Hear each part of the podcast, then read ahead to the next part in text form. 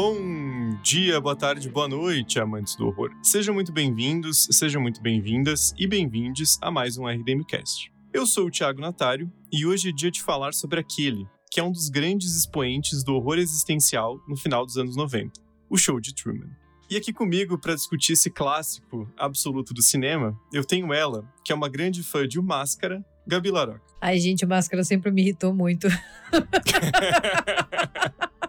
Talvez eu seja cancelada depois desse episódio, mas eu acho que esse tipo de comédia não nasceu pra mim, sabe? Eu acho que como eu tenho ansiedade, esses filmes que tem muita gente frenética, vai me dando um mal-estar, assim, sabe? Nossa, o Jim Carrey é teu pavor, então, né? Uhum, Porque... exato. É verdade, gente. É, o, o horror em show de Truman também é o horror da vida da Gabi, porque a comédia do Jim Carrey é muito frenética e me dá muita ansiedade.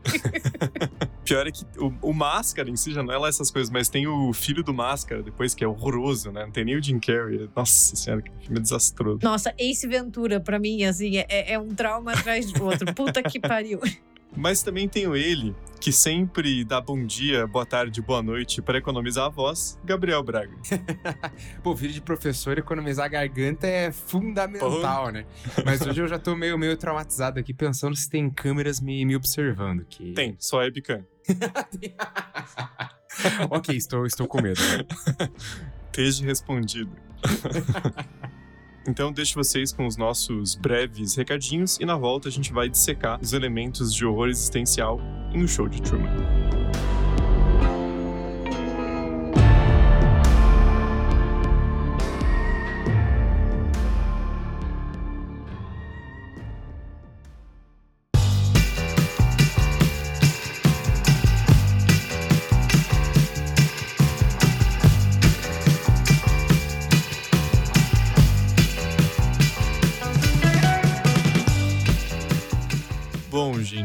Recadinhos de hoje, eu quero, na verdade, tirar um tempinho aqui para agradecer todos os comentários que a gente teve sobre o episódio passado, que foi o, sobre a Guerra Fria e o medo do Holocausto Nuclear, porque foi um EP que a gente foi bastante fundo na discussão histórica, né? Alguns diriam fundo demais, mas eu acho que esse acaba sendo de fato o diferencial do, do RDM, então eu acho que vocês estão acostumados com isso. E foi uma, uma repercussão muito legal, assim, a gente teve um número muito bom de ouvintes, de, de reproduções no, no, episódio e principalmente de comentários, né? Eu tava olhando aqui, teve dezenas de, de, de comentários e muita gente falando justamente isso, né? Que a gente pode fazer mais pautas históricas que, que a galera curte, né? Então, esse episódio mesmo né, que vocês vão ouvir agora sobre o show de Truman, já tem alguns toques, né, porque o filme deixa, deixa brecha para algumas interpretações, mas podem ficar tranquilos que a gente ouviu vocês e vamos pensar outras pautas que é, caibam ainda mais essa contextualização histórica, porque realmente acho que é o que torna o RDM único, de alguma forma, né? Essa mistura do cinema com o horror, com a história. E a gente já tá tendo algumas ideias bem legais aqui para pautas futuras. E também acho que fica o pedido que vocês continuem interagindo com a gente, especialmente aqui no Spotify, que o comentário de vocês fica salvo e aparente para todo mundo. E também acho que é um meio mais rápido de a gente ver o que vocês estão comentando. E vocês podem deixar dicas de episódio, comentários sobre o que acharam, filmes favoritos, enfim. E a gente vai anotando tudo aqui e vamos pensando em pautas futuras. Mas então era isso, gente. Só agradecer mesmo e incentivar vocês a continuarem comentando aí que a gente está sempre vendo o que vocês postam. E então vou passar agora para esse episódio sobre o show de tudo.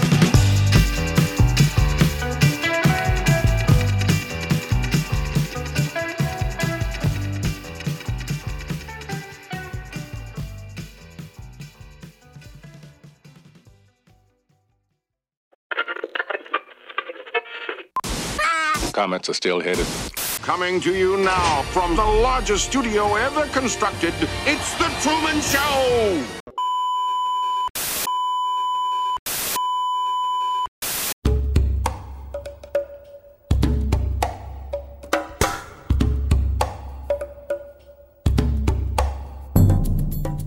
Bom, gente, antes de falar sobre o filme em si, eu acho importante, acho legal falar um pouquinho sobre o Jim Carrey, né? Porque tem alguns pontos importantes para falar sobre a carreira dele e também sobre a pessoa, a figura do Jim Carrey, que infelizmente nos últimos anos tem se tornado um, né, assim, uma, uma imagem um pouco polêmica, para dizer o mínimo, né? Só uma, uma curiosidade, o Jim Carrey, na verdade, é nascido no Canadá, né? Algum dos, dos vários atores e atrizes que fazem carreira tão forte nos Estados Unidos que você associa eles como estadunidenses, né? Mas, mas ele é canadense. E ele justamente, né, é, virou esse grande ator de, de comédia nos Estados Unidos no final dos anos 80 e começo dos anos 90, né? Sempre aparecendo no Saturday Night Live e daí pro cinema, né? O problema é que hoje em dia, né, e aí acho importante a gente falar para né, meio que tirar o, o, elefante da sala, o Jim Carrey, a carreira dele tá meio paralisada, né? E, e, enfim, ele fala bastante sobre a depressão e como a carreira dele acabou, né?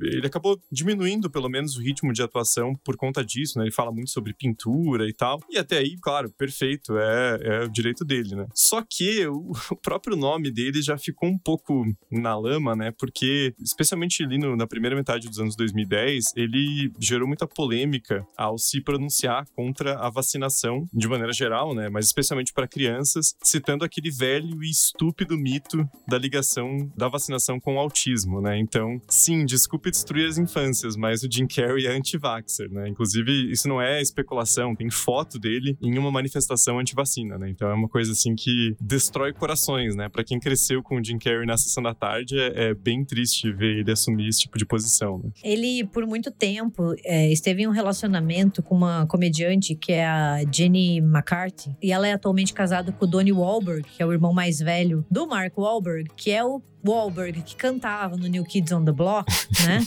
E ela é super anti-vax também, porque ela tem um filho dentro do espectro. E ela diz que o autismo da criança foi causado pela vacina. E ela é abertamente anti-vacina e ela fica promovendo esses ideais absurdos. Ela fica promovendo formas alternativas de terapia que não têm eficácia comprovada, assim. Ela é bizarra Assim, é, é, horrível. Destrói também, porque ela é bem famosa dentro ali. Você vai dar um Google no nome dela, que você vai olhar o rosto, você vai reconhecer quem é. E eles ficaram uhum. tempo juntos. E daí promoveu essa quantidade de merda, né? Eu sempre lembro daquele episódio de House, né? Do, que ele tá falando como a gente vacina. Então, sabe qual que é um negócio lucrativo? Vender caixão pra beber. A mulher fica assustada, assim. que daí o House sempre é o, o, cara mais grosso possível, né? Mas, pô, gente, por favor, leva as crianças pra vacinar. Faz isso não. Tem que proteger. É, é proteção. É, corta o coração se você ouvir esses tipo de justificativa, esse tipo de mito que já tá mais do que desmentido, né? Há mais de uma década, décadas já e a galera continua insistindo, daí requenta, daí volta a ser polêmica em rede social. E, de novo, você falar que vacina causa autismo não é polêmica, é burrice. né? Não tem essa. É. é. É, e, e o, o, Jim Carrey, ele até tenta dar uma, como é que eu posso dizer, uma certa racionalizada, assim, né? Por exemplo, se você digitar Jim Carrey vacina no Google, imagens, né? Só pra vocês verem que tem fonte, não é? Não tô tirando da cabeça. Tem uma imagem dele em uma manifestação e tá escrito Green Our Vaccines. Então, assim, né? Tipo, torne nossas vacinas verdes. Porque o, o argumento dele é que tem mercúrio na composição de vacinas, assim, sabe? Então, o cara tenta achar alguma mínima coisa ali que ele possa tentar fazer um argumento racional, mas não tem desculpa, cara. Isso é, como o Braga falou, é estupidez e não é só estupidez, assim, tipo, o cara falar, ah, eu acredito que, né, o pouso na lua foi forjado. Cara, foda-se, entendeu? Você pode acreditar nisso se quiser. Burrice, mas beleza. Agora, vacinação é uma coisa que tem consequências práticas muito graves, né? Então, não dá para passar pano, assim. O próprio Jim Carrey, ele até, assim, pra ser justo, pelo menos em relação à Covid-19, ele não falou nada. O que, na verdade, não é mais que obrigação, né? Mas, assim, ele pelo menos se afastou um pouco dessa imagem, mas nunca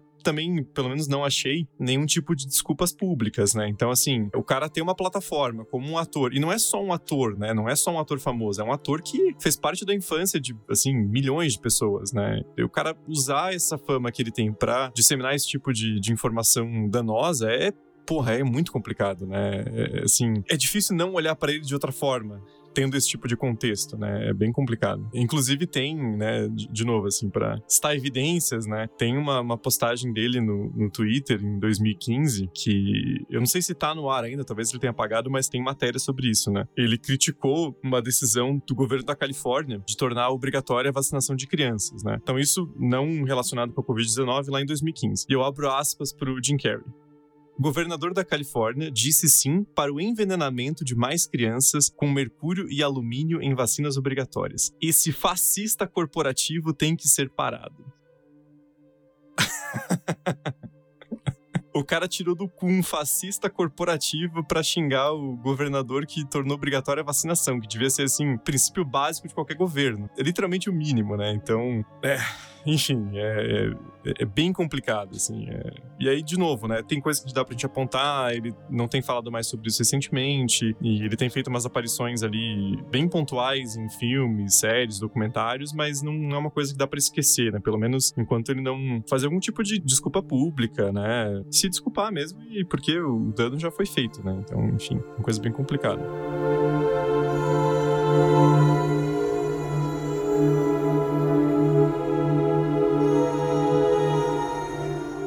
Mas assim, agora tentando voltar um pouco pra carreira do, do, Jim Carrey, né? No começo dos anos 90, ele se tornou um, um, baita ícone da comédia, né? Tanto que isso é uma coisa que eu não sabia, mas pesquisando aqui para preparar a pauta, tem três filmes dele de 1994 que são assim, cara, clássicos da sessão da tarde, né? Passava direto e são filmes muito famosos de comédia, né? E os três são de 94 e são o Ace Ventura, um detetive diferente, o Máscara e Debbie Lloyd, dois idiotas em apuros. Eu odeio Debbie Lloyd. Eu odeio. eu odeio esse filme. O Matheus fica muito chocado comigo, porque ele gosta muito do Jim Carrey, né? E eu já falei, não é que eu não gosto dele, não é o meu tipo de humor, assim, não, não tem nada com gostar, assim. Eu acabo rindo de coisas completamente diferentes que, que também são tão estúpidas quanto, mas é estilo, né? Comédia é uma coisa muito peculiar. Mas, gente, Debbie Lloyd, meu Deus do céu. Meu Deus do céu, só de olhar a cara daqueles dois, eu tenho vontade de cavar um buraco e, e me jogar dentro, entendeu? Eu nunca vi Debbie Lloyd. Na minha cabeça de criança tinha uma disputa entre o Jim Carrey e o Ed Murphy. Você não podia gostar dos dois, então eu era time Ed Murphy. Da onde isso? Porra, da onde isso? Da cabeça dele, né? Fonte vozes da minha cabeça.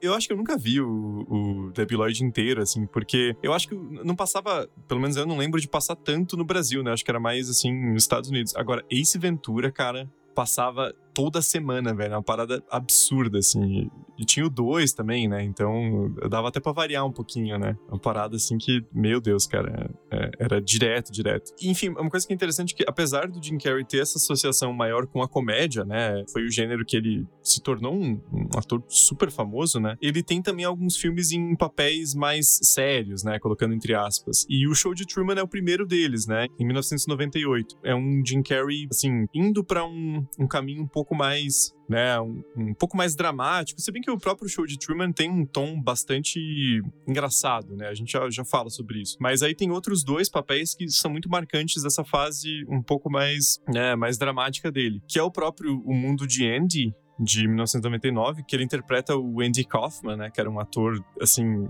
comédia prática, super famoso, né? E também em 2004, um filme que eu acho fenomenal, talvez seja, talvez não é a minha atuação preferida do Jim Carrey, que é o Brilho Eterno de uma Mente Sem Lembranças, né? Então, não é nenhuma surpresa ver o Jim Carrey num papel um pouco mais dramático, né? É, e o Mundo de Andy é um filme bem polêmico, ele tem várias histórias, tem até um documentário de 2017 que conta como o Jim Carrey, ele se desgastou física e mentalmente para interpretar o personagem. E ele é um ator do método, né? Então ele entra justamente naquela espiral de tentar tá? Eu, eu, e o personagem que eu estou interpretando são a mesma pessoa. E diz que foi infernal, assim. É, é, assustador, porque ele mostra já ali uns sinais de, cara, vai procurar um psicólogo, assim, vai procurar ajuda, sabe? e ele não só se desgastou, mas desgastou todo mundo que trabalhou com ele no set, né? Porque tem umas imagens, assim, ele sendo um completo babaca, né? Porque, assim, isso aí é método de trabalho de ator é uma, uma questão muito complicada, né? Não, acho que não cabe a gente debater porque né,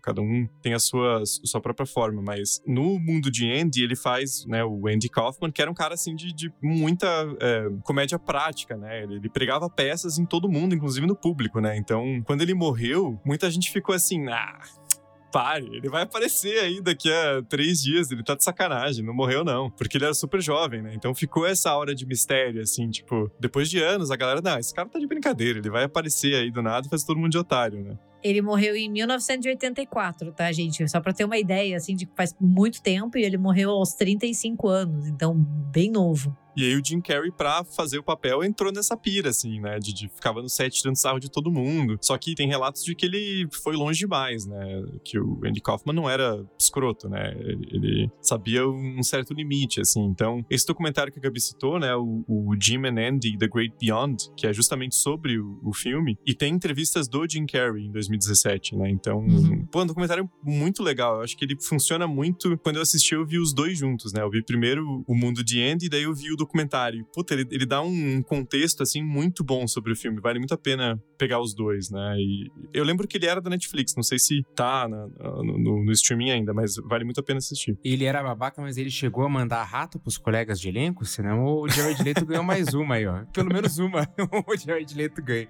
Pô, eu, eu, eu, nunca vi o mundo de Andy, mas Brilho Eterno é um que eu amo de paixão, assim. É filmaço e ele tá humilhando no filme. Eu, eu concordo com o Thiago, acho que é a melhor atuação é, dele também. Eu acho que o Jim Carrey, ele é um, um ator ok, ele se consagrou muito com essa comédia, né, mais escrachada, mas quando ele quer ser um ator sério, ele é muito bom e mostra a versatilidade dele, assim, como ele consegue ir de diferentes opostos. Ele acabou consagrado justamente pelos filmes que o Thiago já falou, né, o Máscara, Ace Ventura, The Lloyd. Depois ele tem as passagens mais dramáticas, mas ele é um ator que consegue convencer dos dois jeitos. Tem gente que ama ele como comediante, tem gente que ama ele como ator dramático, né? Ele, ele é um bom ator, né? Só que as polêmicas ao redor acabam diminuindo um pouco o nosso interesse por ele, né? Uhum. E, cara, ele no Brilho Eterno de uma Mente Sem Lembranças, ele tá muito bem, assim, muito bem mesmo. Não, o filme em si é genial, né? A, troca dele com a Kate Winslet é, é perfeita, né? E é uma coisa engraçada isso também, é, eu acho muito interessante como geralmente atores de comédia e atrizes conseguem se dar muito bem com drama, mas o contrário não é verdade, né? Você pegar um ator mais acostumado com, com dramaticidade, com até um aspecto teatral, e você colocar numa comédia, a pessoa se perde, né? Não tem muito timing, assim, acaba não, não dando certo. E mesmo assim, os mais escrachados, né? Cara, o Adam Sandler, o Adam Sandler em, em, em Uncut Gems, é, você não acredita que está vendo a porra da Dan Sandler atuando, cara. Assim, é uma coisa absurda. E mesmo antes, no, no Punch Drunk Love do Paul Thomas Anderson, né, acho que é Embriagado de Amor em, em português também, é, é, uma atuação impressionante, assim. Então, tem outros exemplos, né? O próprio Steve Carell também, quando vai para uma atuação mais dramática, né? É até uma coisa meio bizarra você ver um ator que tá acostumado a fazer comédia, a pessoa fazer drama, você fica até desconfortável, né? Você fica assim, cara, você devia estar tá me fazendo rir, não tá certo isso. Você tá. tá perturbador, né? O Steve Carell em Foxcatcher, cara, é, é, Nossa senhora, é muito perturbador. Eu ia falar justamente de Foxcatcher, porque é ele e o Channing Tatum, né? E daí você fica tipo, o quê? O que, que tá acontecendo? É, é um cara que dança rebolando e faz comédia, o outro que fez The Office é o, o Magic Mike, né? E a galera, você fica, o que, que tá rolando nesse filme? O Jim Carrey, inclusive, ele tentou. Ele estreou, né? Não, não com muito sucesso, em dois thrillers até, né? Dois, assim, chamado o famoso horror chique, né? que é o número 23 de 2007, e tem um filme de 2016 chamado Crimes Obscuros. Eu não vi nenhum dos dois, então não posso comentar. Eu já assisti número 23, e eu não lembro absolutamente porra nenhuma do que o filme se trata. eu sei que eu assisti, mas se alguém me perguntar para fazer uma resenha, dependendo da minha vida, eu vou morrer, porque eu não lembro. Você vê assim como é aquele filme que você assiste e apaga da memória. Próxima pauta do, do RDM é Jim Carrey no mundo do horror. O número 23 eu só lembro dele obcecado, que ele começa a achar o número em tudo quanto é lugar, assim. A gente podia fazer um episódio que é o horror de Jim Carrey no horror. Entendeu? Nossa. É... Aí eu vou ter que ler todos os quotes anti-vacina dele, né? Aí fica. Aí é complicado, né? É muito difícil esse número 23, a única coisa que eu lembro é a galera na época falando: Ó, oh, você viu o filme de, de horror do Jim Carrey? Meu Deus, coisa engraçada. Tinha essa, esse aspecto ainda, apesar dele já ter feito outros filmes, né? Puxando um pouco mais pro drama, pelo menos, se não pro horror, né? Mas é, deu uma, uma flopada, assim. Eu acho que não, vai ter muita gente que, que assistiu na, na vida, não.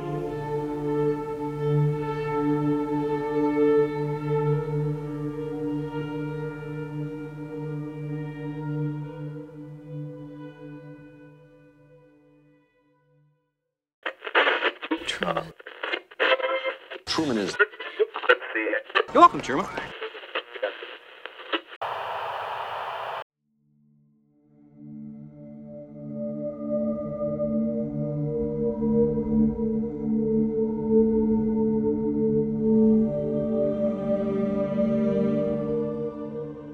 Bom, mas agora falando um pouquinho sobre o show de Truman em si, né? Ele é baseado em um roteiro original escrito pelo Andrew Niccol, que é o mesmo responsável por Gattaca, de 97. Inclusive, a gente fez um episódio sobre, né? Um filme muito interessante, assim, essa pegada distópica, mas também muito próxima, né? De uma certa edição genética, assim. É um filme com uma premissa muito, muito interessante. E O Senhor das Armas, de 2005, né? Então, um cara versátil, assim.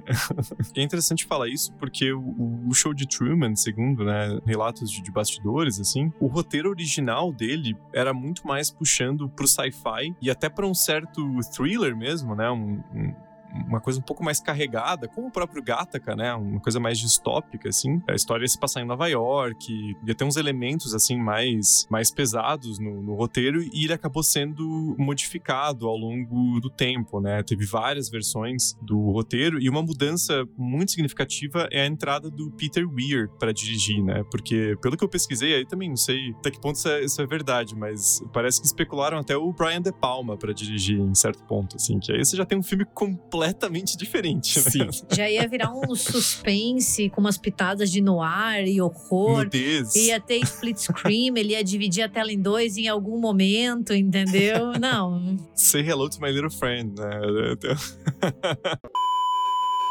Say hello to my little friend! Ia ter o Alpatino cheirando coca em algum lugar. Cara, imagina o show de Truman com o Alpatino de protagonista, assim, já na, naquela Nossa, época, com cara. 50 anos, doidaço. Ia ser muito bom. Caralho, ele descobrindo que é tudo uma mentira, ele pega a metralhadora dele e fala: vocês vão todos se fuder e atira no domo, assim, porra, cara. Isso é uma grande oportunidade perdida, né?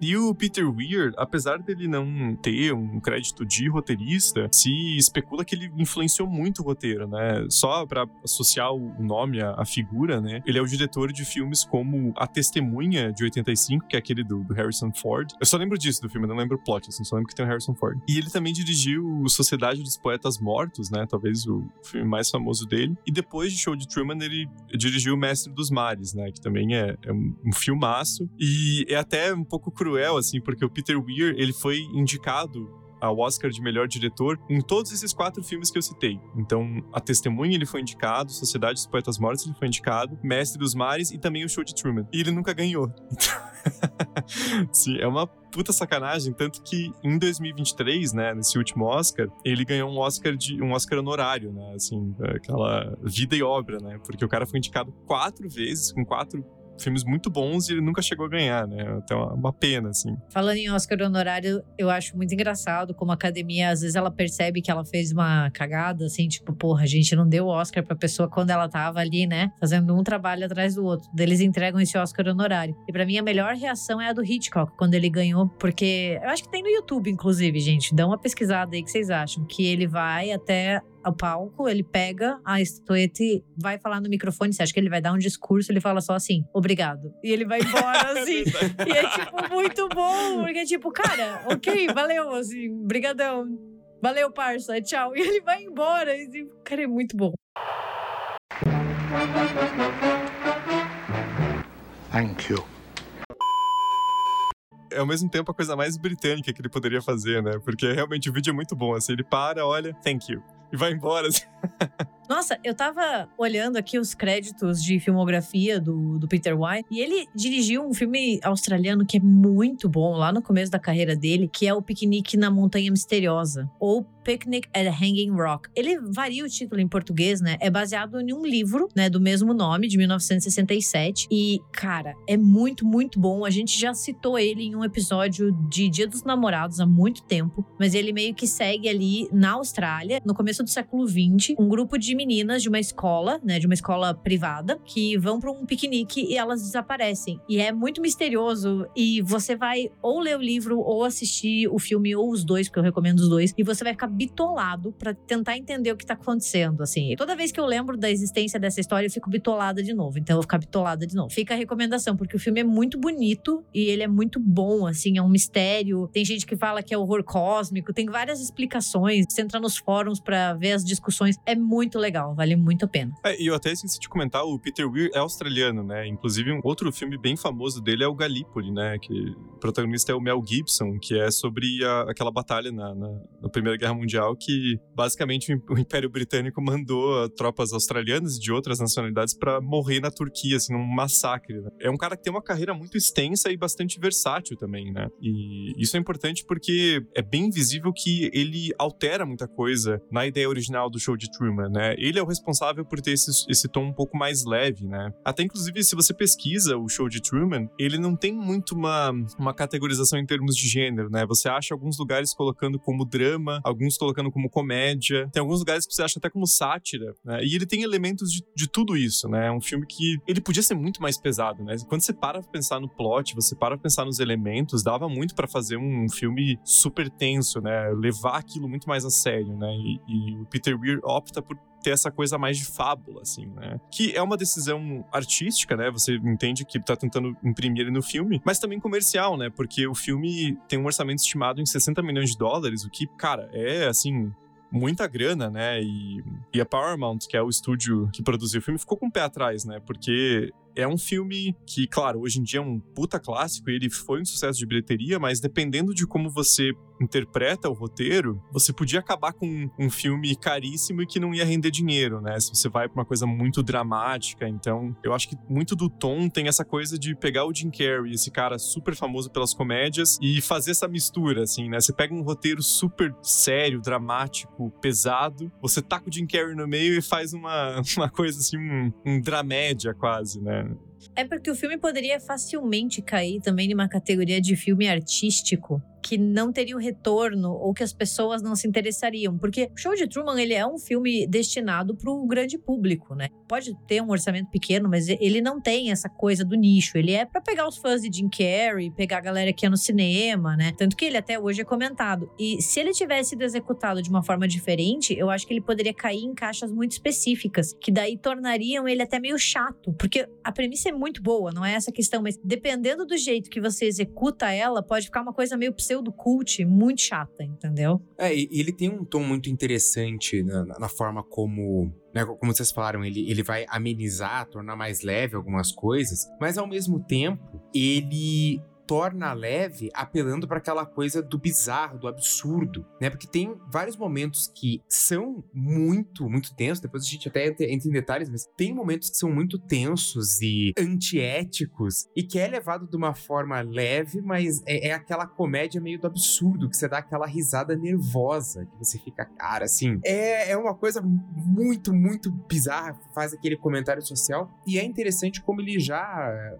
antecipa até algumas discussões que daí vai vai ter no cinema de, do ano seguinte, né? De 1999. Inclusive, o, o, show de Truman até sofre do mesmo mal que Matrix sofreu de pegar essa galera doida e usar show de Truman para fazer metáfora, né? De terra plana e sei lá das coisas. É tipo o show de Truman, você fica, para com isso. É, inclusive a Gabi citou essa coisa do, do filme poder ser sério demais e, e perder mercado, né? Fizeram esse filme 10 anos depois, né? Que é o Cinedoc Nova York, né? Que é o filme do Charlie Kaufman, né? E o Charlie Kaufman já é doido, né? Mas assim, quando, por exemplo, o Spike Jonze dirige a adaptação, o Spike Jonze pega o roteiro do Kaufman e fala: então, peraí, vamos dar uma Vamos dar uma normalizada nesse negócio aqui, né? É, continua doida a história, mas vamos, né, traduzir visualmente de maneira um pouco diferente. O Charlie Kaufman dirigindo, ele faz a coisa mais pirada do mundo, né? E aí fica um filme super intenso, dramático, né? O Philip Seymour Hoffman, aquela coisa muito mais tensa, né? O filme é existencialista de uma forma muito mais grave do que o show de Truman, né? E é claro que o filme foi um flop desgraçado, né? Porque, assim, não, não tem mercado, né? Então, enfim, faz muita lógica em vários sentidos uh, o show de Truman ser essa, essa coisa mais leve, né? A própria duração do filme. Se você excluir os créditos, ele tem uma hora e 36, assim, é uma coisa... Eu, inclusive, achava que ele era mais longo, né? Porque parece que passa tanta coisa e o filme segura, né? Sempre que dá para ele dar um passo além para fazer algo mais dramático, parece que ele dá uma segurada, assim, né? Traz de volta e fica um pouco mais ali num, num plano mais amigável, assim, né? Pra quem não, não tá lembrando, ou faz já um tempo que viu o filme, eu vou dar um plotzinho bem, bem básico. Apesar de que não, não é nada de muito diferente em termos de, de estrutura, porque, sim, né? Um pouquinho mito da caverna de Platão, né? Assim, o próprio Matrix em 99 vai ter várias semelhanças, né? Mas enfim. Então, o nosso protagonista é o Truman Burbank, né? Interpretado pelo Jim Carrey. E ele tá prestes a completar 30 anos de idade. E ele é um vendedor de seguros na pacata cidade costeira de Sea Haven. Casado e dono de uma típica casa suburbana com cerca branca, Truman nunca deixou a ilha de Sea Haven por conta de seu trauma com água. Fixado na ideia de ir até Fiji, por pensar que sua antiga paixão de ensino médio se mudou para lá, Truman passa a experienciar acontecimentos cada vez mais estranhos que o levam a se questionar se há uma força maior por trás dos eventos em sua vida. Uma coisa, assim, que chama atenção revendo o filme é a quantidade de, de coisa que acontece para pegar o Truman, sacudir e falar: caralho, é uma simulação. Cara, praticamente a primeira cena de filme cai uma porra de uma luz gigante lá do teto, né? Que a gente descobre depois que é um domo gigante. E cai uma luz escrito, acho que é Sírio, né? Sírio 9, que tá simulando uma estrela, né? E o troço cai no pé dele. Ele pega, olha e fala: ah. que estranho, né? Ah, tá bom então. E segue a vida, né? Assim, é...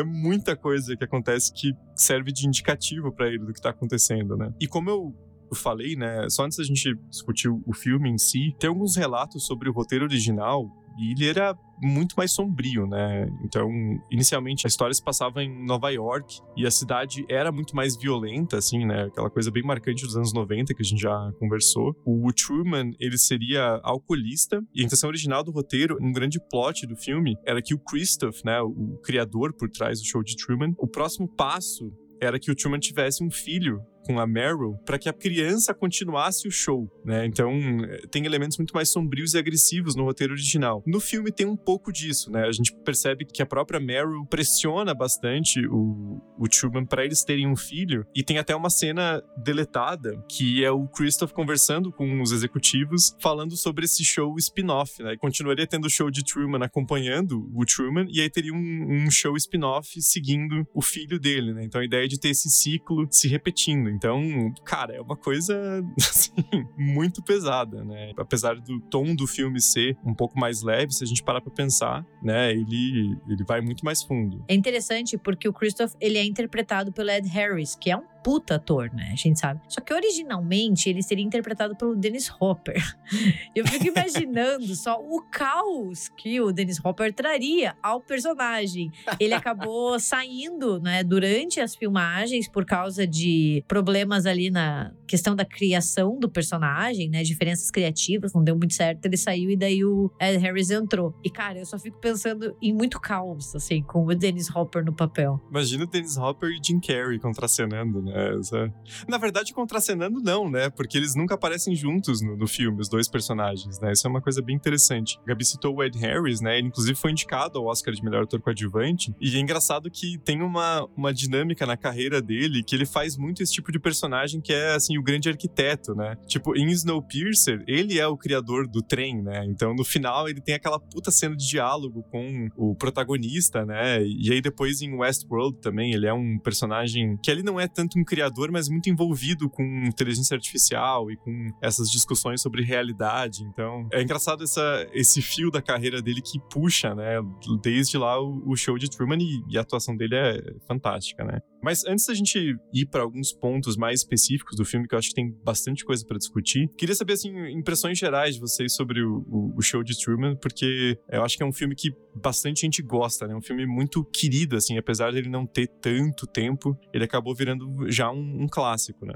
A primeira vez que eu vi, eu achei um filme engraçado. Agora, eu achei um, um horror. Horror, o gênero do horror mesmo, assim. Eu fiquei muito assustado. Então, assim, meu Deus, cara, que coisa absurda. E daí você, sabe, começa a se chocar. E eu já tinha visto o filme, mas eu, eu tava me chocando com tudo que acontecia. Eu tive uma outra experiência, assim. Foi bem diferente. Acho que foi muito legal rever. Agora eu, eu compro que o Show do Truman é um filme de horror.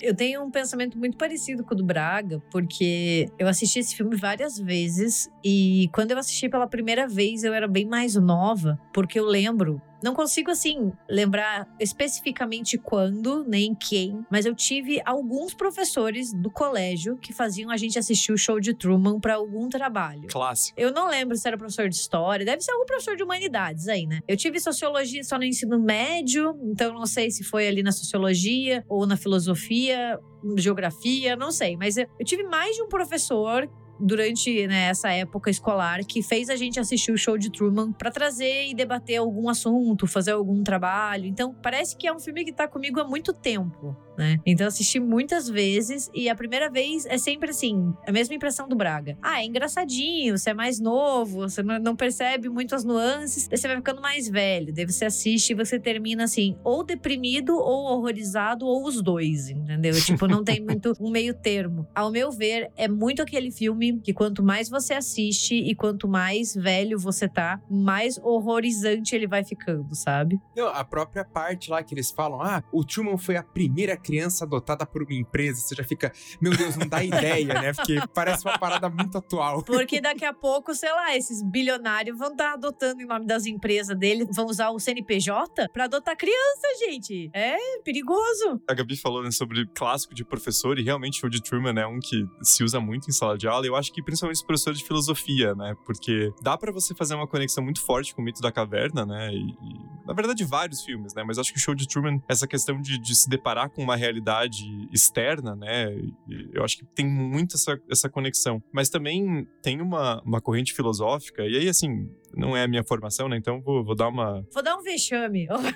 é, assim, vou dar uma visão reducionista pra caralho. Que se alguém fizer com história, a gente fica puto, né? Mas tem uma corrente filosófica que é o solipsismo, que é basicamente é uma crença extrema naquela questão do. do pegando do Descartes, né? Eu penso, logo existo. É aquela coisa de. Acho que, cara, todo mundo já teve, pelo menos uma vez na vida, na adolescência, essa pira de será que eu sou a única pessoa no mundo com consciência e eu vivo em uma simulação? É uma coisa muito comum, assim. Acho que hoje em dia até mais, né? Por uma questão tecnológica. E, e é engraçado que o show de Truman é em 98 e Matrix, depois, ali em 99, vai, é, é a premissa do filme, né? Tem várias semelhanças, claro que num tom muito diferente, né? Matrix é tipo, se a gente fizer um filme de Kung Fu com essa base em Mito da Caverna. E o, show de Truman é, é, outra pegada, né? Mas vocês falaram dessa questão do, do como muda a visão sobre o filme, né? Eu tive muito isso reparando melhor agora no pôster, né? Porque tem dois pôsteres muito famosos do, do filme, né? Muito icônicos. O primeiro é aquele que tem o Truman dormindo em uma tela gigante, né? Acompanhado por milhares de pessoas. Então, é como se fosse a cara dele ali na, na Times Square, né? Tem uma galera ali embaixo assistindo. E aí você vê quando criança fala: Nossa, olha que legal, uma tela gigante. Aí você para e pensa, fala: Caralho, velho o cara tá sendo observado pela multidão inteira, né? E o segundo é aquele que tem um, um letreiro, né, que diz ao vivo e dia 10.909, né, que é quando a história começa, e o slogan é On the Air Unaware, que é tipo no ar sem saber, né? E aí tem uma imagem gigante do rosto do Jim Carrey, que é composta por várias imagens né, aparecendo televisões de outras pessoas e outros cenários. Então, é, é, é basicamente uma, uma, pegada assim de que o Truman não tem personalidade porque é tudo construído por essas pessoas que estão assistindo e porque ele foi literalmente comprado por uma corporação, né? A vida inteira dele, desde o começo, é vigiada, né? Inclusive o Christoph usa isso como desculpa para tentar matar ele no final do filme, né? Sim. Cara fala, ah, você vai matar. Ele fala, ah, ele nasceu sendo vigiado. Cara, foda-se. Que... você é filho da puta em dobro, então, né? Porra. É, e toda tentativa, né, dessa. Como o Thiago falou, de moldar a personalidade. Pô, ah, vamos deixar ele com medo da água. Vamos botar um trauma de que o pai dele morreu afogado. Você fica, meu Deus! E de todas as notícias que tem, né? Aqueles posters do avião pegando um raio ali, isso pode acontecer com você. Eles induzindo medo. O cara vai numa agência de viagem. uma agência de viagem. Ele vai falar com a gente e tem um pôster gigante com um avião explodido por um raio, né? Esse aqui poderia ser você. Porra, cara, é uma agência de viagem, velho é muito ótimo. eu, eu acho legal como eles tentam limitar essa visão do, do Truman de viagem, ao mesmo tempo que, para em termos de controle, eles são meio burros, né? De que eles deixam o Truman saber coisas de vários lugares do mundo e, e meio que falam que viagem existe. Era muito mais fácil você criar um mundo que avião não existia e pronto, tava, tava feito. Truman não ia querer viajar de avião. Por que, que tem que ter avião naquele mundo imaginário? Tem várias coisas que eu não entendo ali que se fica, cara. No fundo, no fundo, eles queriam que o Truman se revoltasse. É, mas é porque tem. é, Acho que pelo próprio tom do filme, né? Ele quer ter uma coisa um pouquinho mais leve também. Que o Truman tem vários sinais do que tá acontecendo, né? Então, é, ele tem que ter um pouco dessa, dessa possibilidade de se libertar, né? É, Até dá pra comparar um pouco com o Matrix, né? Mesmo o Neo ali no começo, quando ele ainda é um hacker, ele tá desde o princípio tentando sair, né? Ele sabe que tem alguma coisa estranha, né? Então, é claro que no show de Truman é muito mais óbvio, né? Porque, tipo, cai aquela né, luz gigante do céu. Aí tem uma cena que ele entra no prédio, que não é o prédio onde ele trabalha, e tem a, a produção ali, a galera com headphone, assim, tipo. atrás do elevador, né? Depois ele encontra com o, o ator que fez o pai dele, então tem várias implicações, né? Mas uma coisa, reparando assim, assistindo agora também, claro que o Truman é o mais fudido de todos, né? Porque ele foi vendido pra uma empresa pra filmarem a vida inteira dele. Mas se você pensar nos atores e atrizes que estão ali, é uma coisa meio cabulosa também, né? Porque Sim. a Meryl, ela, cara, tipo, ela tá ali transando com o Truman, né? Muito provavelmente, porque ela quer ter um bebê com ele. E ela é uma atriz, na verdade, né? O cara que faz o amigo dele tá ali direto, vivendo aquilo 24 horas, né? Então, é, também é uma coisa bem, bem bizarra, né? Essa parte sempre foi uma coisa que me pegou muito, porque eu sempre fico questionando, tá, mas eles trabalham 24 horas por dia, 7 dias por semana, gente, porque eles não têm vida fora disso. E é assustador, porque todo mundo com quem o Truman convive é um ator, uma atriz, é uma pessoa contratada que tá vivendo um personagem. Só que essas pessoas também estão enclausuradas ali com ele. Então, se você vê assim, é, é- todo mundo tá fudido, porque, ai, beleza, a Meryl é famosa. Mas a que custo ela é famosa? Porque ela é uma atriz que meio que já não tem essa diferenciação entre ela e a personagem, sabe? Quando você começa a perceber esse tipo de coisa, o filme vai ficando muito cruel. Você vai ficando assim, cacete, que, que bizarro. E é até engraçado, tem uma, uma cena que ele tá conversando com o Marlon, né? E, e os nomes também são muito óbvios, né? Tipo, o melhor amigo dele é o Marlon, Marlon Brando, né? A esposa dele é a Meryl, né? É, pode né, falar da, da, da Meryl Streep. E tem umas, umas ruas também que remetem a, a estrelas de, de Hollywood, né? Então tem essas conexões bem claras, né? Tem uma cena que eu acho muito engraçada, que ele tá conversando com o Marlon, né, com o amigo dele. E aí tem duas, na verdade, né, que eles fazem uma referência assim, o Marlon, ele passou um mês trabalhando fora, né, em outro lugar, longe de, de Sea Haven, e teve uma outra que eles falam que ele teve um mês que ele ficou doente com, acho que pneumonia. Mano, o cara tava tirando férias. o ator estava tirando férias. E como você dissocia, entendeu? Porque você tá ali 24 horas por dia. Sim, cara. E você começa daí muito a questionar. É claro que a premissa do existencialismo é bem mais no Truman, né? Mas quando você começa a perceber que os outros atores também começam a questionar quem sou eu, afinal de contas? Eu sou a Meryl, por exemplo, ou eu sou a Hannah, que é o nome verdadeiro da atriz que faz a, a Meryl? E não existe uma resposta, porque você já meio que virou as duas coisas. Então você não sabe quem você é. É, é muito bizarro, é muito bizarro. Não, E a- as cenas que eu mais gosto são os merchandising forçado, né? O amigo Nossa, dele, nessa que eles estão conversando também, ele toma. Isso aqui é que é uma cerveja de verdade, não sei o quê. Ou quando a Mary vira, ah, você já usou. Ah, o Truman não conserta esse cortador de grama, porque agora eu comprei o XR sei lá das quantas, que é o verdadeiro cortador de Tem tudo nos discursos. Puta, e pior é que é bem assim, né? É porque quando a gente assiste, sei lá, o filme é de 99, você fala, nossa, ok, nem é assim. Mas hoje em dia você fala, não, ok, o filme ele é escrachado, ele, ele potencializa, mas é muito assim. A gente é bombardeado o tempo inteiro. Tem vezes que a gente percebe, tem vezes que a gente não percebe, tem vezes que a gente é influenciado e a gente nem percebe. Você comprou a parada porque você viu na televisão, ouviu na internet, e você fala, não, eu sou imune a isso. Imune o cacete, você tá lá comprando, entendeu? Não, as, as novelas da Globo tem várias cenas que ficaram icônicas de que, sei lá, eles estão fazendo alguma coisa, né, completamente aleatória e daí, de repente alguém bota o produto na frente da câmera, assim, mega zoom. Você já usou este perfume? Você fica, nossa, cara, podia ser mais natural, né? Agora eles estão trabalhando em marketing mais, né, merchan mais, mais natural, assim. Mas se você pega o começo dos anos 2000, tinha umas coisas muito, muito escrachadas. Transformers, né, cara? Transformers tem umas coisas muito óbvias, assim, umas propaganda da Pepsi, de absurdo, assim, no meio do filme. Né? Caralho, velho. Mas acho que hoje em dia é muito pior, né? Porque o filme tá ali numa época mais de televisão, né?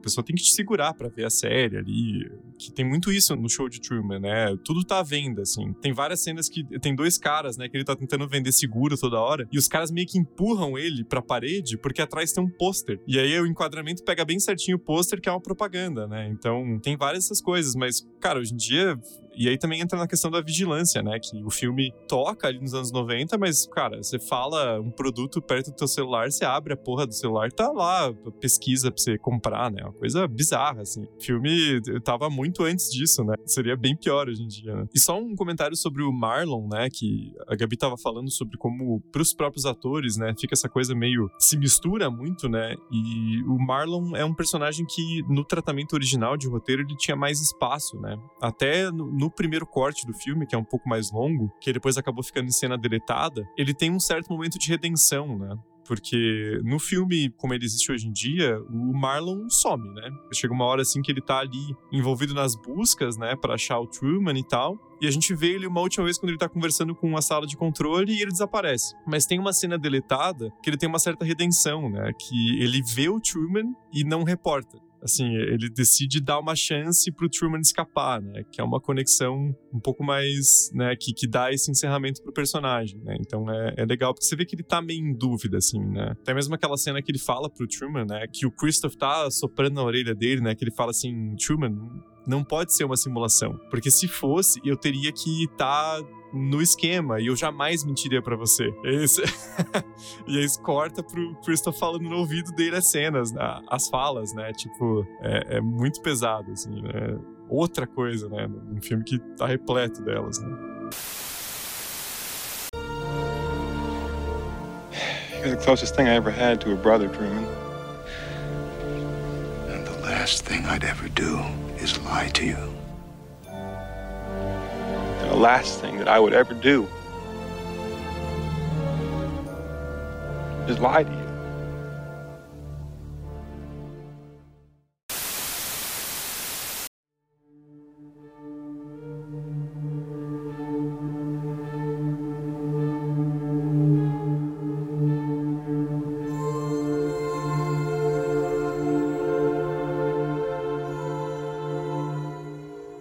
Também que me chamou muita atenção vendo o filme dessa vez, e aí é, é, o nosso próprio viés, né? Como historiadores, eu acho que a gente já tem essa, essa visão que você vai ver outros podcasts, outros vídeos sobre show de Truman, não tem, mas assim, né? Cada um com a sua, sua forma de enxergar as coisas, né? Mas eu, pelo menos, vejo ali no, no show de Truman uma coisa que, como até o Braga falou, vai ficar ainda mais comum no ano seguinte, né? Em 99, que é você tem filmes como o próprio Matrix, Clube da Luta, o Beleza Americana, que que questionam, né, o American Way of Life ali no final dos anos 90, né? Porque eu acho o show de Truman já uma coisa assim, num tom um pouco mais leve, mas ele tá virando na cara do espectador estadunidense o quanto eles são ridículos, né?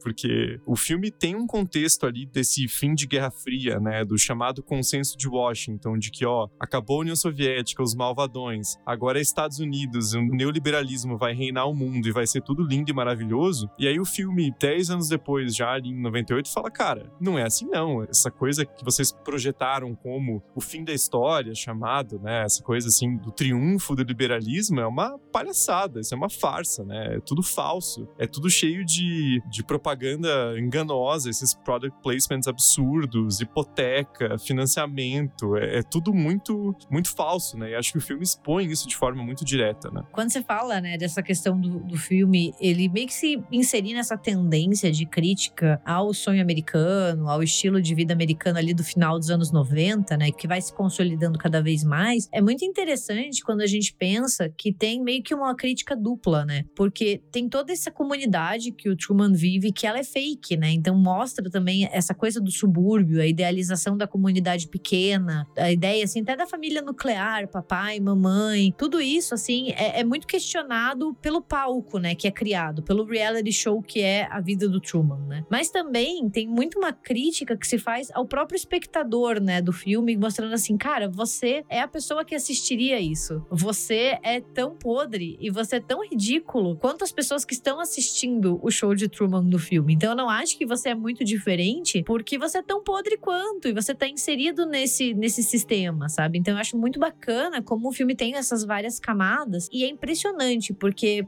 porra, é um reality show que vai seguir ali a vida do Truman 24 horas por dia, 7 dias por semana. Tudo bem que ele potencializa ainda mais isso, porque daí ele não sabe, é, não tem corte. Hoje a gente sabe que reality show tem muito corte, porque tem toda uma narrativa, tem roteiro, etc, etc. Mas, velho, isso é antes do boom dos reality shows. A gente tá falando de 99. Hoje em dia a gente tem um reality show novo que segue uma família diferente, que segue alguém diferente, uma pessoa comum, famosa ou não, todo dia a, as Kardashian, que meio que mudaram muito esse estilo de reality show, é de 2007 o Keeping Up with the Kardashians. O show de Truman veio oito anos antes, sabe? É, é impressionante. Eu, eu, eu, gosto da reação do público, né? Dessa vez eu percebi muito mais. É, então. O, como que eles pegam a, o público completamente aficionado, que a galera que tá trabalhando nunca tá olhando pros clientes, né? Eles estão olhando pra, pra televisão o tempo inteiro. Aquele cara que não sai da banheira de jeito nenhum, e dele torce, e dele agarra na cortina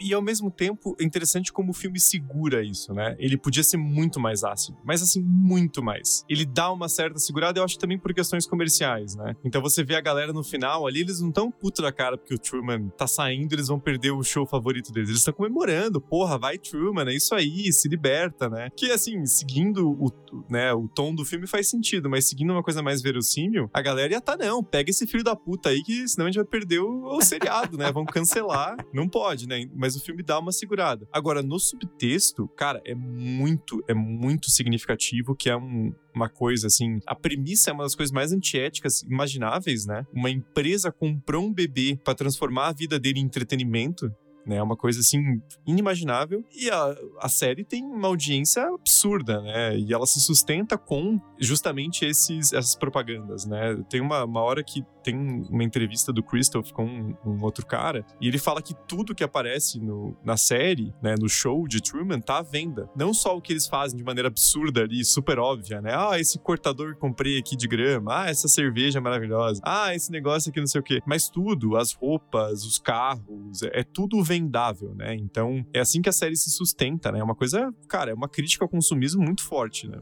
É, isso aí, pô, a gente tá em um momento que ainda tá passando o bebê BBB. Entra numa loja de roupa aí, a, a que patrocina o Big Brother Brasil. Você vai entrar, o que que tem? Looks do BBB. Daí os manequins vestidos como os participantes, os looks que eles escolheram. Daí você fica, é, é o show de Truman, tipo, na minha frente.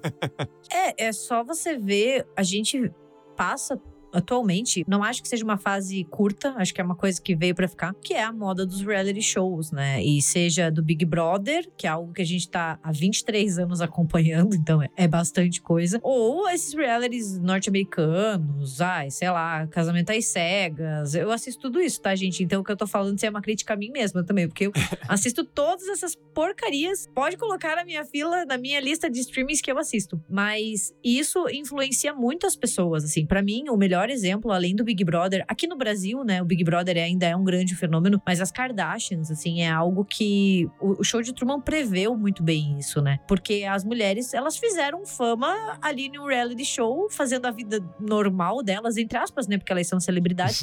mas, cara, elas vendem tudo que elas consomem, assim, tipo, é bizarro. Tudo, tudo que aparece na internet, tudo que elas usam em rede social, tudo que aparece no programa, a vida delas se tornou vendável. E é isso que o show de Truman também mostra. Como uma empresa pega a vida do Truman e transforma em uma mercadoria. E cara, o filme é de 98, mas a gente passa por isso hoje em dia, sabe? O que, que não é a rede social, entendeu? É a pessoa transformar a sua vida em algo que você pode vender, principalmente assim, seja bem-estar, seja. Porque eu acho que existe uma diferença, ao meu ver, entre o que é produzir conteúdo e o que é ser mais influencer, assim. Porque tem uma certa, assim, para mim, posso estar muito enganada, não sou formada nisso, é só um achismo, mas a influencer ela vem de um estilo de vida, né? Também tem muito isso, assim, é a dieta, a roupa. E, cara, isso dá muito certo. Tem gente que fica bilionária fazendo isso. Então, tá errado? Não, tá ganhando dinheiro.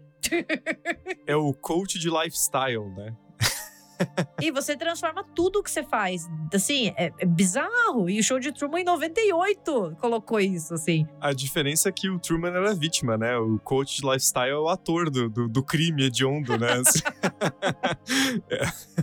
Mas é muito isso, né? Porque o, o, filme tá fazendo uma crítica que hoje em dia é, é, é, é isso, só que 10 vezes pior, né? Porque é muito mais presente nas nossas vidas, né? Uma coisa assim absurda. É isso, acho que, que é interessante fazer um disclaimer antes que alguém tenha um, um piriri, que acho que tem gente que produz conteúdo e que é influencer que é muito boa no que faz, porque é trabalho também, sabe? E tem gente que é muito ética e que faz as coisas com muita consciência e que sabe do que tá fazendo e que usa a internet como uma ferramenta, entendeu? E, e que usa isso para ser o seu trabalho, para vender, para fazer o que você quiser, seja vender produto, vender curso, ok. Mas tem muito picareta também, né? Acho que essa é a questão, assim, né? E é interessante isso, né? Como ao mesmo tempo o show de Truman, como boa parte dos filmes que são, são clássicos, né? E que são grandes filmes, ele é ao mesmo tempo muito atual, né? Ele consegue se manter muito, muito atual, a gente olhando hoje em dia, mas ele também dialoga muito com o contexto, né? Do próprio filme. Então, voltando à questão do final dos anos 90, a forma como o filme satiriza a idealização dos anos 50 é genial, né? E aí, o nome do protagonista, é claro que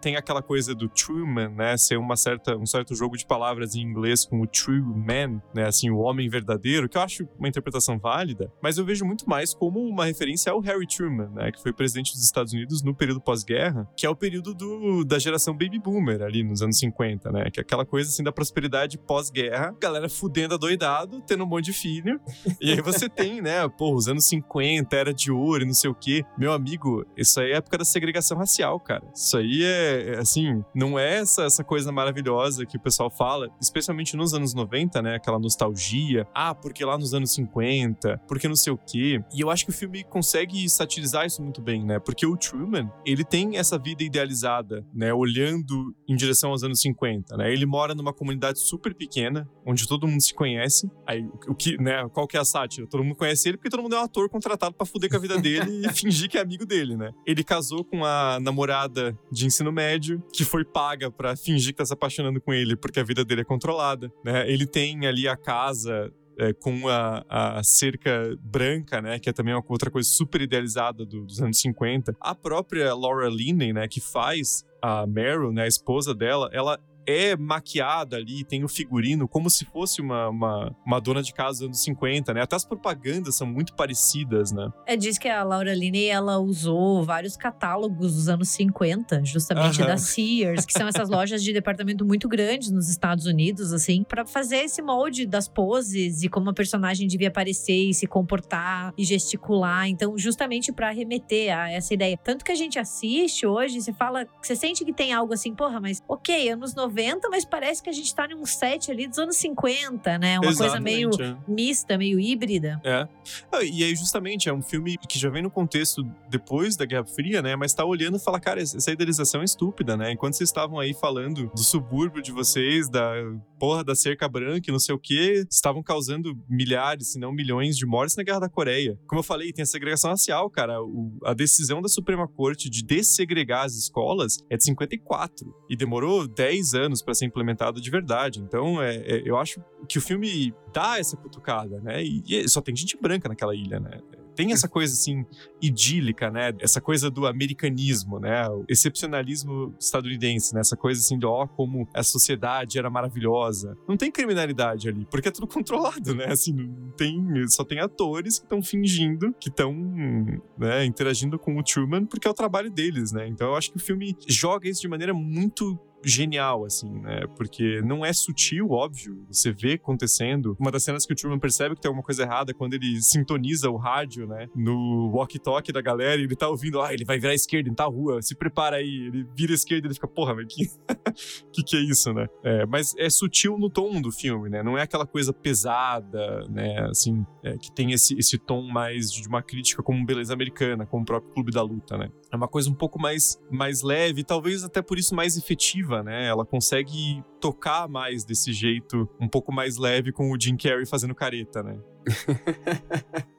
É, é, é, leve, mas você ainda tem esses, né, essas coisas de horror, né? Pô, crença da empresa, a vida dele, a esposa dele é, é de mentira, os amigos são de mentira, a família, né? Ele tem uma mãe, ele tem, porra, a infância inteira. Você fica, cara, que coisa horrível, que, né?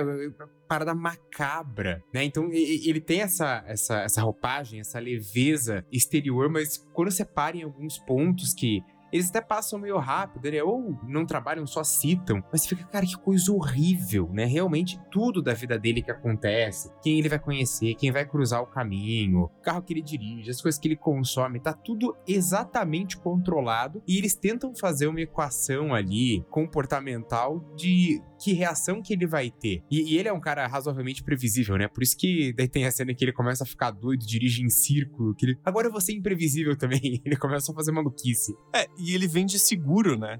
E isso eu acho muito interessante também, porque qual que é a profissão que você vai dar pro cara para ele ter medo de absolutamente tudo? Vender seguro, porque você pode colocar ele em contato com as histórias mais pavorosas possíveis, né? De não sei quem morreu no acidente de avião, não sei quem bateu o carro, não sei quem teve a casa destruída num furacão, e daí o cara vai ficar naquela ilha para sempre, né? Além do, do, do, trauma que ele tem com a morte forjada do pai, né? Então, é muito sádico, né? É claro que o filme interpreta de maneira de tom, ele é um pouco mais leve porque ele não se demora nesses aspectos, né? E aí o Truman tem a, a redenção. A redenção não porque ele não fez nada de errado, né? Ele é um fudido. Mas ele tem a chance de se revoltar contra o Christoph, contra aquele grande criador. Mas se você para pensar nos elementos em si, é, é tudo muito pesado, né? E o próprio Christoph é um personagem muito interessante, né? Porque eu não vou dizer que ele é Deus, mas ele é como se fosse, né? Eu acho que a metáfora é bem clara, assim, até em posicionamento de câmera, né? O Truman, geralmente, ele tá um pouco mais distante da câmera, né? Ele tá mais centralizado. O Ed Harris, ele tá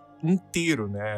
A, cara dele domina a tela, né? Ele é uma, uma figura muito mais onipotente, né? Especialmente na segunda metade do filme, a gente começa a ver ele mais em ação, né? Ele soprando as falas para outros personagens, ele controlando tudo ali no, no set, ele faz aparecer o sol. Assim, o, que, o que é mais associável com uma deidade do que fazer o sol aparecer, né? A galera fala, não, mas não tá muito cedo. Ele, foda-se, mete o sol aí, tira essa lua daí que eu não quero essa porra, eu quero o sol. Ele traz o pai do Truman de volta, do nada, assim, tipo, ah, vamos apaziguar a situação, faz o pai voltar. Então, ele tem meio que um poder de trazer os mortos de volta, sabe? É uma coisa que nem você falou, é como se ele fosse um deus. E ele se sente assim, né? Ele vai, vai criando essa confiança e essa coisa do eu sou invencível, eu sou quem comanda, né? E ele tem uma obsessão por uma certa autenticidade, né? Essa própria entrevista que ele dá depois, né? Ele fala uma coisa assim como: ah, a gente tá entediado de assistir esses atores falsos, dando emoções falsas, e essa pirotecnia, efeitos especiais. E aí ele fala assim: que. tô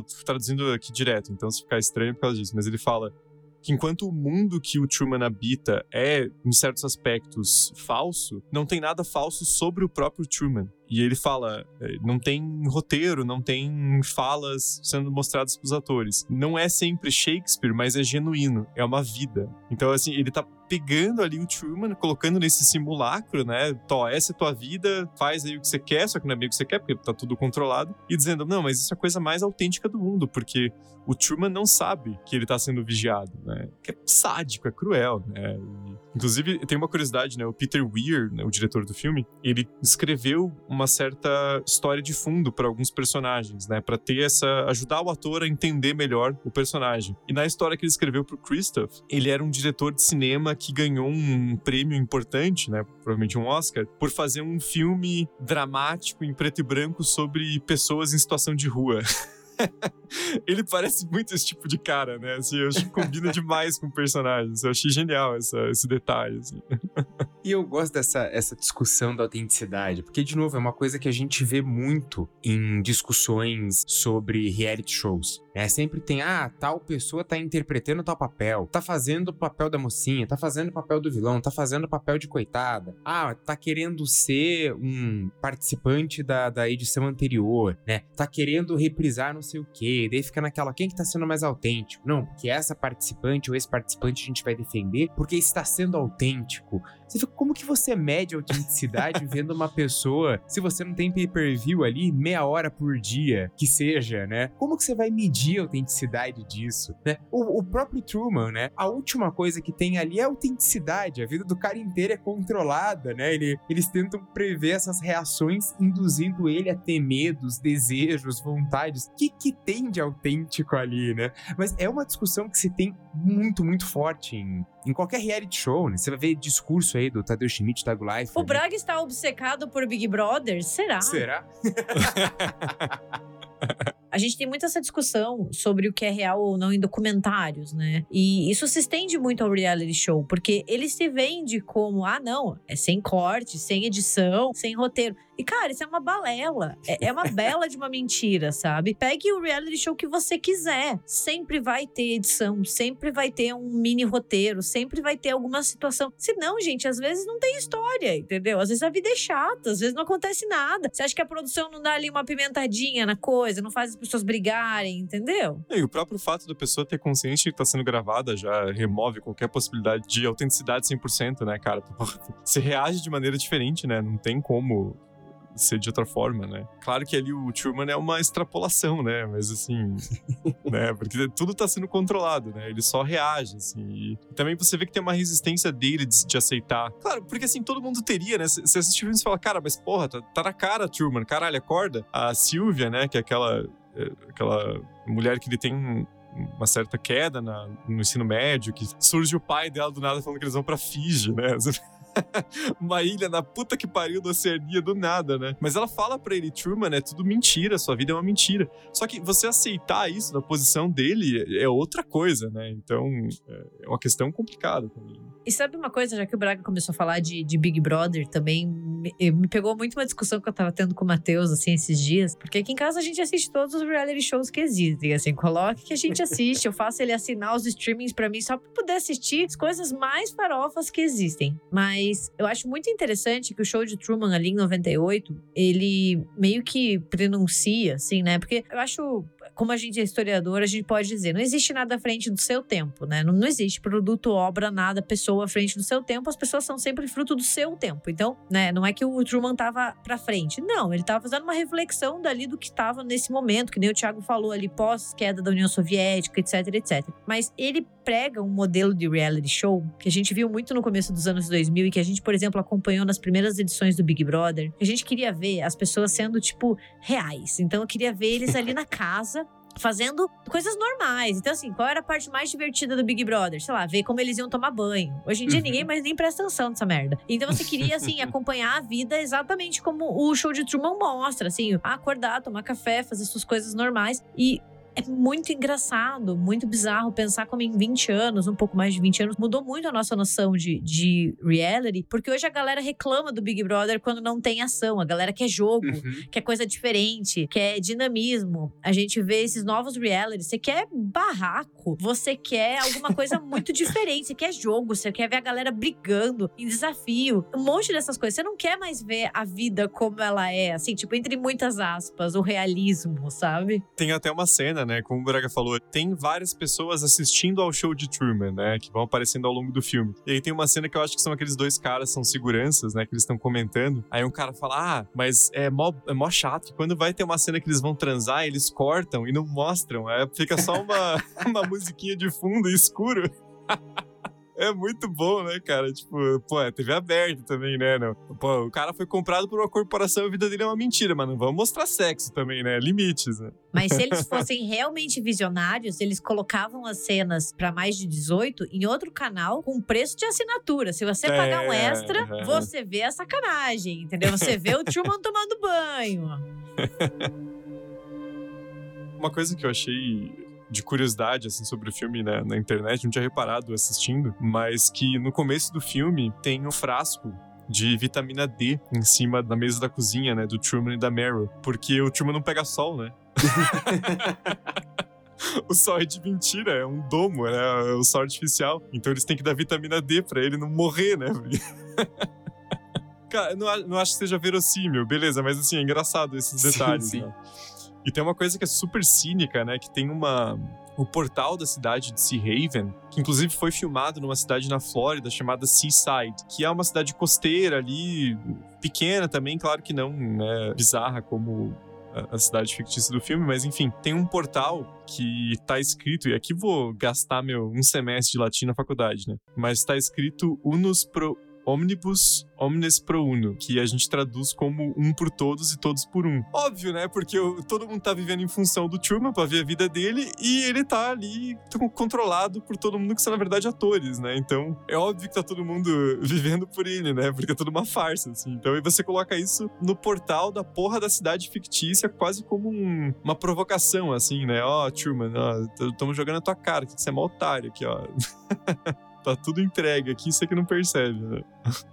E a própria fotografia do filme, né, é muito interessante, assim, ele simula muito, como a gente falou, essa coisa de propagandas dos anos 50, né? Não só os atores, né, mostrando o produto meio de lado, assim, com o olho super aberto, dizendo esse aqui que é bom, porque não sei o quê, né? Esse aqui é ótimo. Mas o próprio enquadramento, né? E uma coisa que eu achei muito interessante vendo o filme dessa vez é que boa parte do filme ele tem um enquadramento mais é, um pouco cortado nas bordas, né, com assim um, um certo borrado escuro para simular uma, uma câmera meio escondida, assim, né, uhum. porque tem vários posicionamentos estranhos que são câmeras ali perto do carro do Truman, tem até um, umas câmeras assim no meio no paletó de outras pessoas, então esses detalhes são, são interessantes, né, o próprio anel que o Truman usa é o que tem ali um rastreador para eles saberem onde ele tá, caso ele consiga fugir das câmeras, né, então é, é um filme que você vai pegando mais detalhes quando você vai assistindo, né? Ele tem essas coisinhas escondidas, assim, que são curiosidades muito boas, né?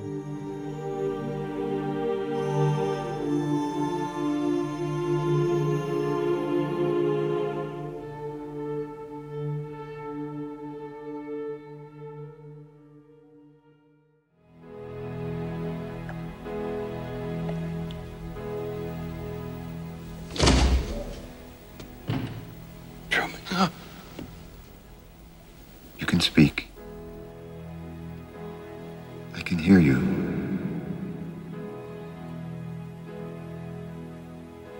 Who are you? I am the creator of a television show that gives hope and joy and inspiration to millions. Then who am I? You're the star.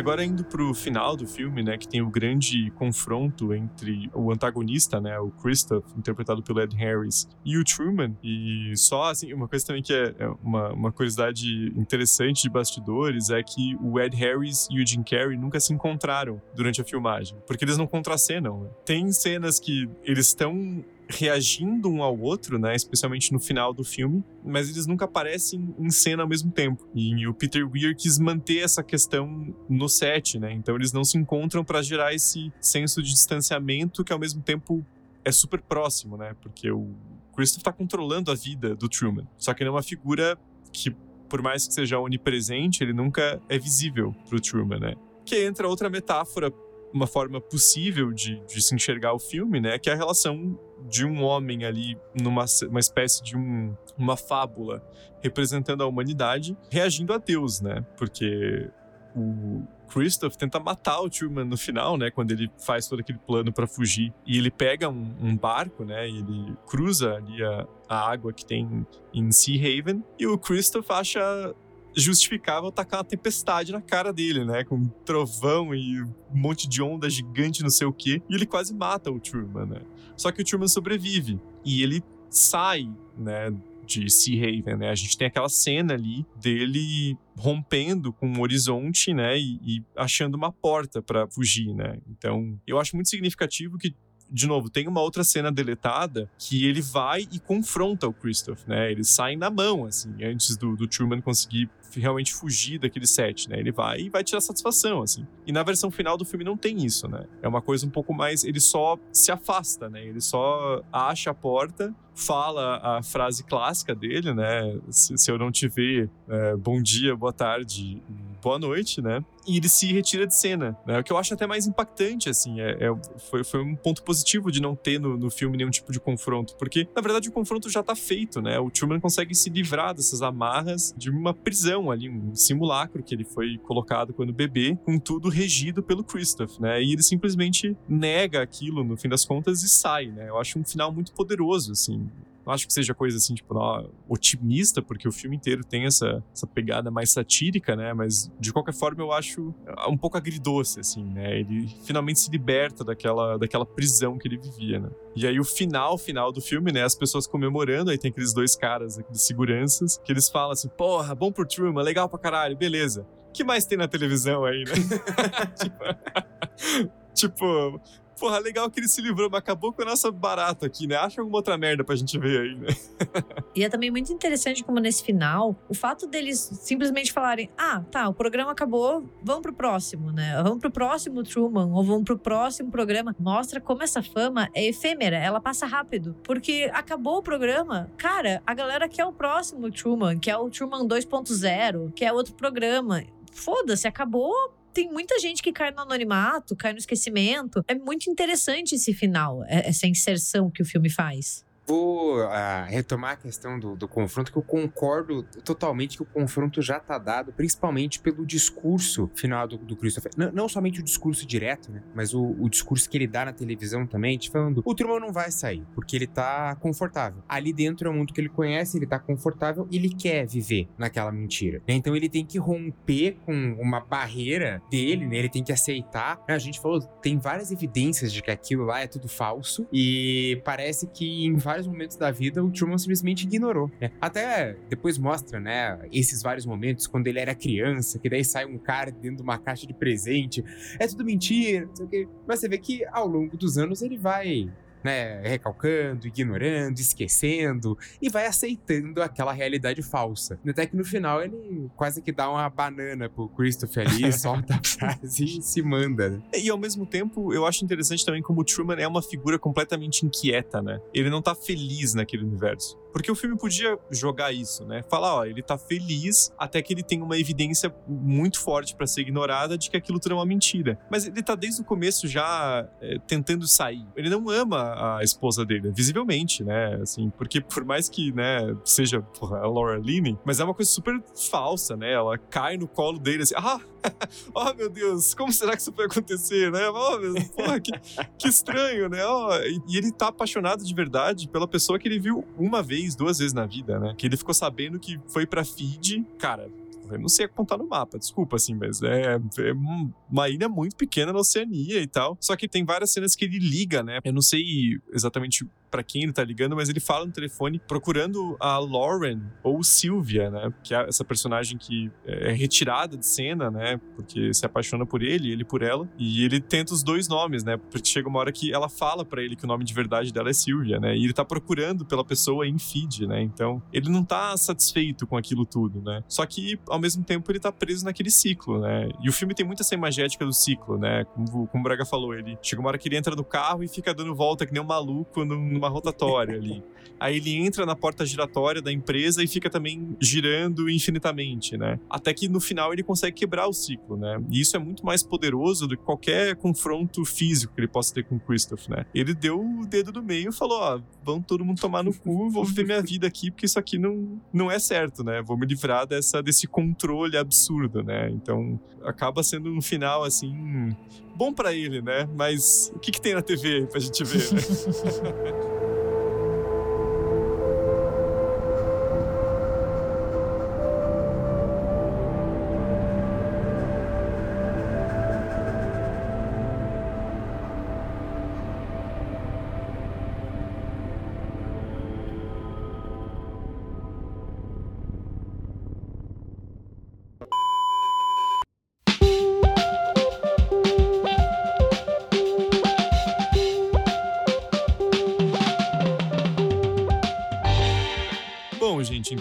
chegamos ao final de mais um RDMcast sobre um filme espetacular, né? Espero que vocês tenham gostado do episódio, mas também quem não assistiu o filme ou faz tempo que viu, vale a pena, que é um filme super clássico e que, inclusive, vou jogar uma última curiosidade aqui, né, que é a última, é, que tem até uma, gerou até um, uma síndrome psicológica chamada Síndrome de Truman, que tem uma galera que já, já foi estudado de que tem essa ilusão de que tá vivendo um reality show e que as pessoas estão assistindo ela, assim. Então, é um filme que, né, assim, que transpôs as barreiras da, da realidade, né? Tem uma galera que, que realmente se identifica com o personagem até demais, né? Mas, enfim. Então, comentem com a gente o que vocês acham sobre o filme, também sobre esse episódio. Vocês podem também sempre dar sugestões de, de episódios sobre esses filmes que a gente tem uma certa visão quando é criança ou adolescente, vai reassistir e pensa, puta que pariu, que troço bizarro, né? Tem, uma coisa aqui que eu não tinha visto antes, né? Cara, se a minha vida fosse um reality show, ia estar tá com a audiência lá embaixo, porque a minha vida é muito chata e sem graça. e eu sou chata, entendeu? Tipo, o que eu faço? Você já pensou? Nossa, a gente só ia ter hater, a gente não ia ter fã. Eu não sei como que o show de Truman tem tanta audiência, né? Porque não mostra sexo e o cara é vendedor de seguro. Tipo, qual que é a pira da galera, né? Enfim. Bem, gente, e vocês podem contar tudo isso, o que vocês acharam do filme, muito mais pra gente lá nas nossas redes sociais. A gente tá no Instagram e no Facebook como República do Medo, e no Twitter e no TikTok como RDMcast. E também tem o nosso site, que tá novinho em folha, super bonito, vão lá dar uma olhada, que é o republicadomedo.com.br. Você pode, inclusive, escutar o nosso episódio por lá, via plugin do Spotify. E tudo que a gente cita ao longo dos episódios também tá lá, caso você tenha escutado algo, não tenha entendido bem, também não se preocupe, está tudo lá. E caso você queira escrever um e-mail, você pode mandar para contato@republicadomedo.com.br. Não esqueçam que a gente tem também o nosso canal do YouTube República do Medo, onde a gente transmite as nossas lives mensais. Então, segue lá, ativa o sininho que vale a pena, que você vai ficar sabendo da nossa programação. E para um contato mais direto, vocês podem comentar aqui mesmo no Spotify. Agora tem essa função de comentários e a gente vai ler com toda certeza. Então é isso, gente. Muito obrigado pelo carinho, pela audiência de sempre. E até a próxima. Até. Até. Oh, and in case I don't see you, good afternoon, good evening, and good night.